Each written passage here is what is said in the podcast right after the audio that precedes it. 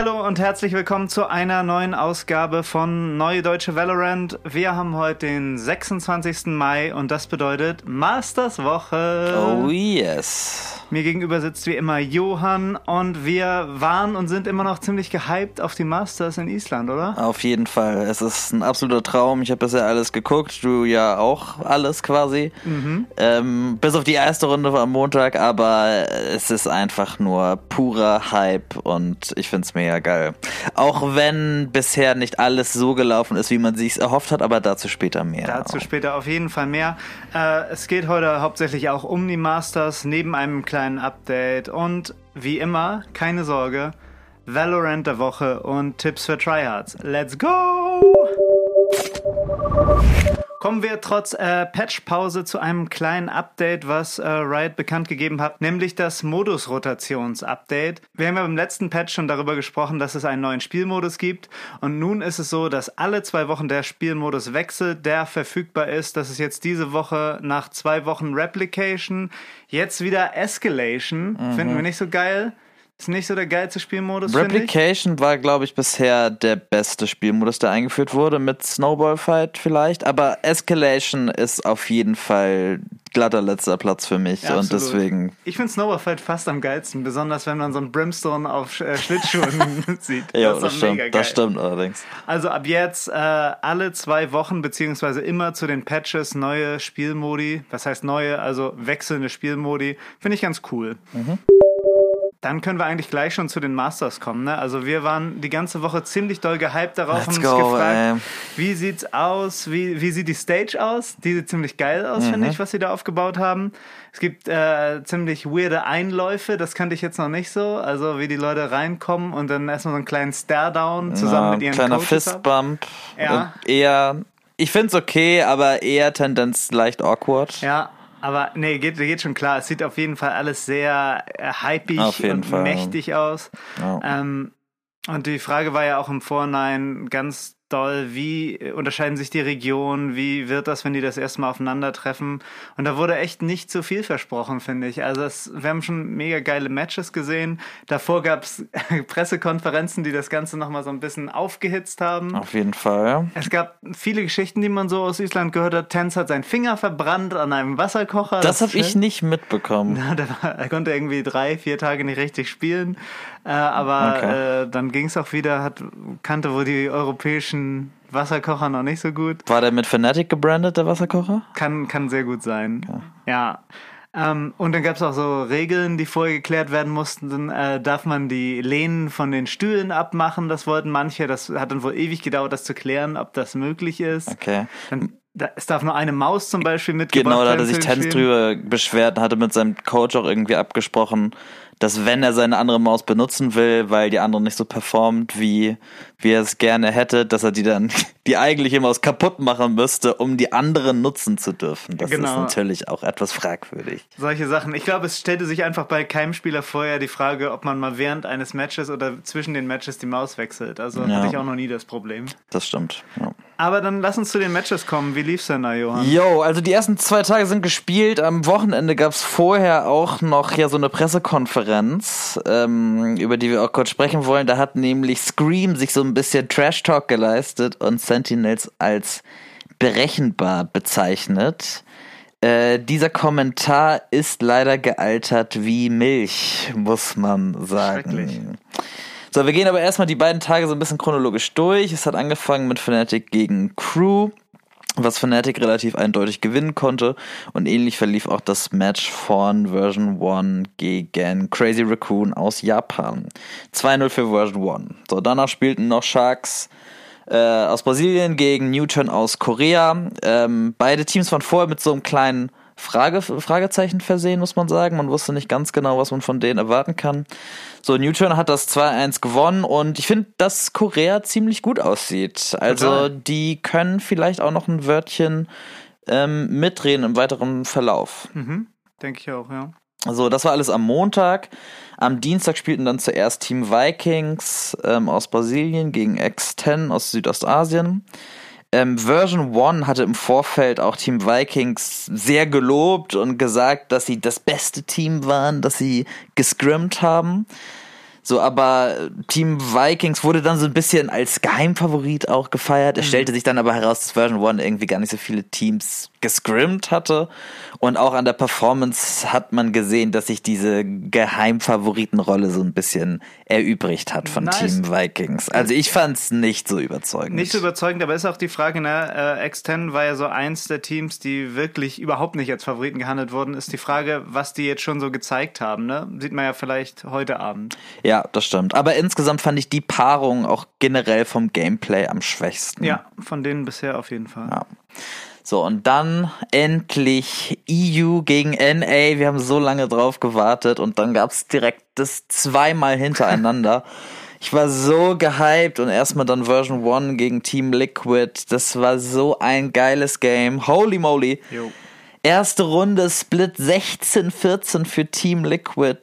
Jumpy wird irgendwie viermal durch eine Smoke gekillt. Gefühlt war es jede Runde Run and Gun Luck überall, soweit das Auge reicht.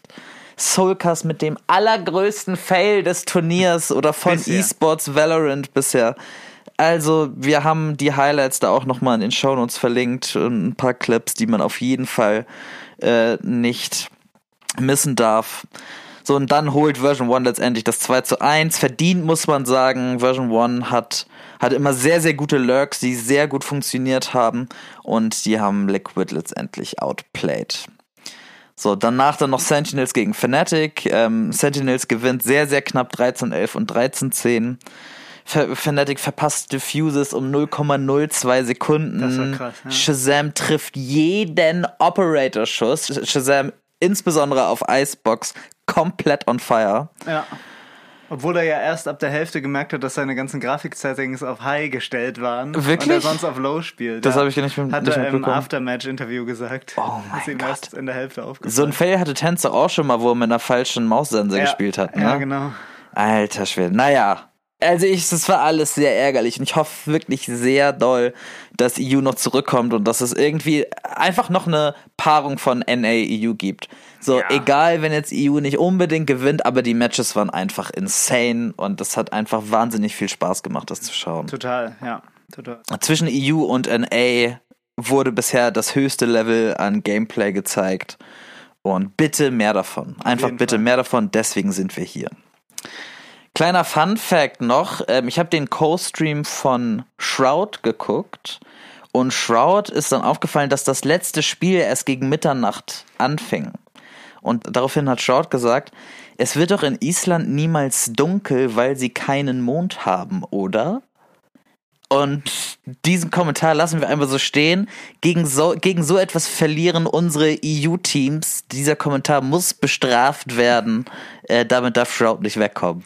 Ja, also ich bin echt gespannt. Ich hatte mich irgendwie so ein bisschen darauf verlassen, dass dieser EU-Hype gerechtfertigt ist und dass EU, also ich hatte wirklich gedacht, dass die EU so ein bisschen besser ist.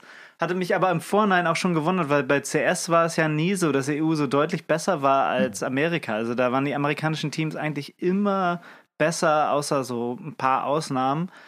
Ja. Und vielleicht ist es jetzt wieder so. Ich hoffe nicht. Also viele Experten und Analysten haben ja auch genau diese äh, Einstellung geteilt und im Vorfeld gesagt, dass EU wahrscheinlich besser abschneiden wird, einfach weil sie weil, oder weil es den Ein Anschein gemacht hat, dass sie methodischer spielen. Ne? Selten zwei Duelists, häufig gar keinen Duelists und dann wirklich jede, jedes, jede Utility immer perfekt ausnutzen. Mhm. Das war, glaube ich, so die Basis der Argumentation, warum EU besser sein sollte.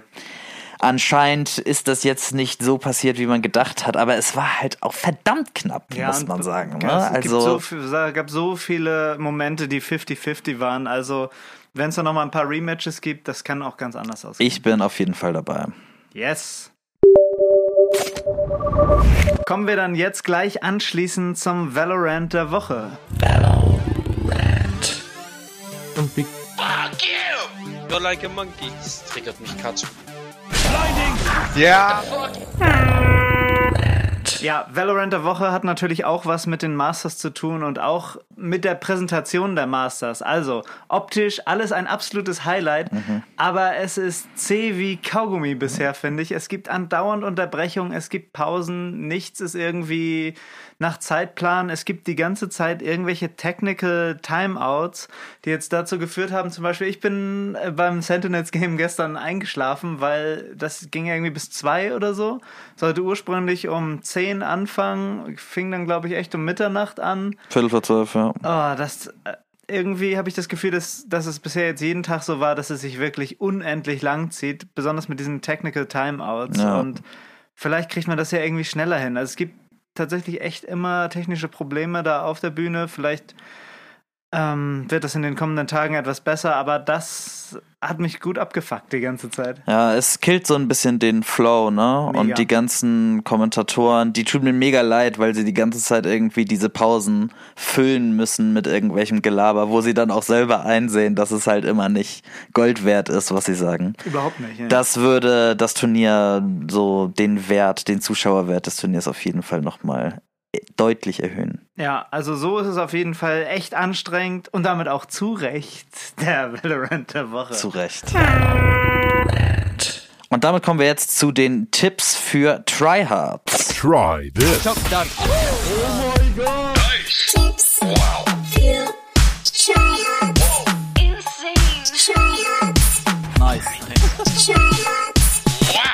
Diese Woche bei Tipps für Tryhards, auch wieder passend zu Masters. Ein cooler Spot, den Dirke von Fnatic auch benutzt hat. Und zwar geht es um einen Spot auf Icebox, auf der A-Side. Und zwar wird da sehr häufig eine bestimmte Position von den Verteidigern gespielt, von dem man die Köpfe der Angreifer sieht, wenn sie oben auf dieser Reling da die A-Side betreten wollen. So, und für diese Headshot-Position der Verteidiger gibt es eine ganz bestimmte Counter-Position von den Angreifern, wo zwar der Angreifer den Kopf des Verteidigers sieht, aber der Verteidiger nicht den Kopf des Angreifers. Wie das Ganze genau aussieht, seht ihr auf unserem YouTube-Kanal oder bei TikTok. Oder bei Instagram. Oder bei Instagram. Link in den Show Notes. Ich musste das übrigens auch schon schmerzlich erfahren, ja. diese Position. So haben wir es ursprünglich rausgefunden, ja. ne? dass wir ein Wort von dir angeguckt haben und wir uns gefragt haben, von wo wurdest du da gekillt? Ja. Und dann haben wir mit Try and Error diese Position gefunden, die anscheinend auch Pros äh, absolut geläufig ist. Nice. Das war's diese Woche mit der neuen deutschen Valorant. Guckt euch die weiteren Spiele an. Es ist wirklich der Hammer, das bei Masters anzugucken, wie die Teams äh, gegeneinander spielen. Wir haben mega Bock. Heute geht es direkt weiter und wir werden wahrscheinlich auch die nächste Folge direkt nach Masters veröffentlichen am Montag, um direkt von den neuesten Ereignissen des Masters berichten zu können. Und nochmal vielen Dank für die Bewertung auf Apple Podcast. Das hilft uns sehr, um auch gefunden zu werden. Ähm, wer noch nicht hat, gerne mal ein paar Sterne da lassen. Und worüber wir uns am meisten freuen, natürlich, wenn ihr das euren Freunden erzählt, wenn es euch gefällt. Ansonsten immer schön vorsichtig pieken und tschüss und auf Wiedersehen. Macht's gut. Tschüss, tschüss, tschüss.